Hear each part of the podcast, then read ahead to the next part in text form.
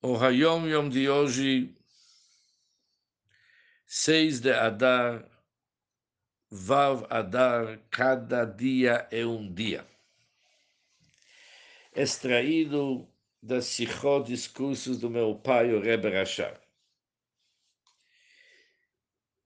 Sentir um profundo prazer inato em fazer um favor a outro Yehudi é um mérito, um dom, um presente magnífico de Deus.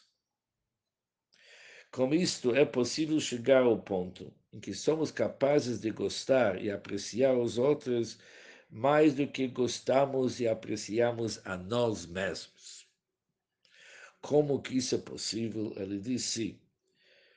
É possível, que já que é possível encontrar várias explicações justificando porque nós merecemos Deus nos livre os nossos próprios problemas e atribulações. Podemos encontrar motivo.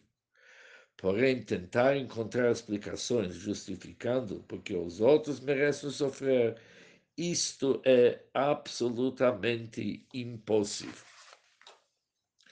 Ou seja, nesse dito, aprendemos dois assuntos interessantes. Em primeiro lugar, o Rebbe Rashab nos ensinou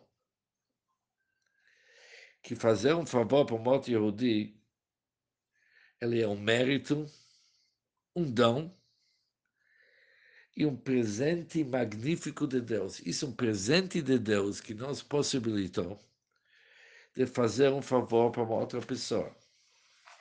Isso é assunto número um. Número dois é como olhar quando, se conseguimos fazer um favor para uma outra pessoa. Podemos fazer isso de tal forma que apreciamos os outros mais do que gostamos e apreciamos os nós mesmos. E o motivo é que sobre o outro jamais que podemos ou devemos encontrar explica, explicações justificando por que, os outros merecem sofrer. Por isso, já que eles não merecem, a gente ajuda eles com toda dedicação e com todo o nosso sentimento. É interessante que isso vem de uma carta do Friedrich Rebbe, onde que ele descreve sete níveis da importância de pensar Hassidut quando já colocamos Talit e Tfilin. E após ele enumerar todos os sete vantagens que tem, o Rebbe Rashab falou para seu filho, chamou-lhe pelo nome, falou Yosef Yitzchak, escuta todas essas grandezas e virtudes que acabamos de ver,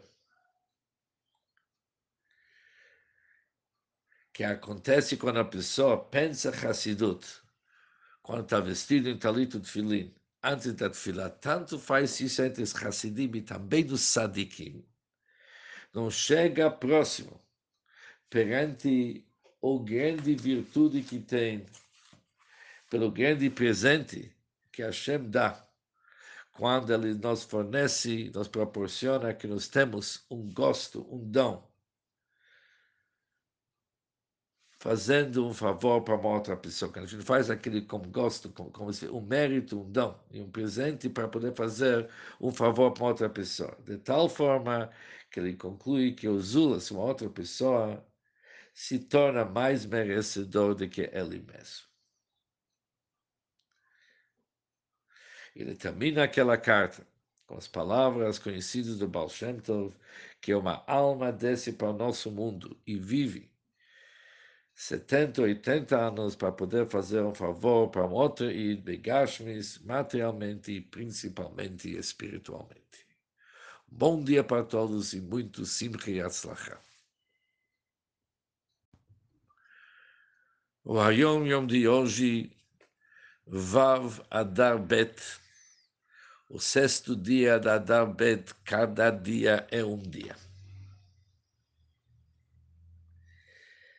É uma tradição entre os anciões de Anash, que o Tânia é uma recompilação dos conselhos que o Alter deu a seus Hassidim em Yechidut, em audiências particulares, nos anos 5540 até o ano 5550, os 10 anos de 1780 até 1790.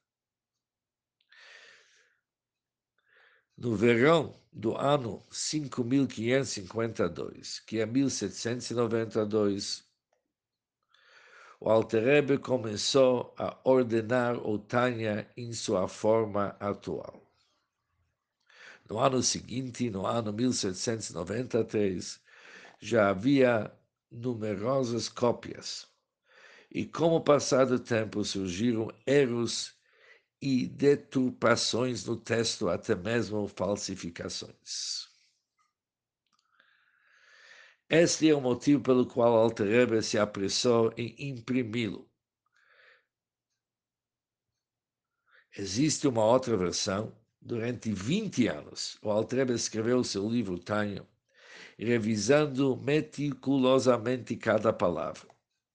No ano 1795, quando o texto já estava depurado e limpo, ele permitiu então que o copiasse.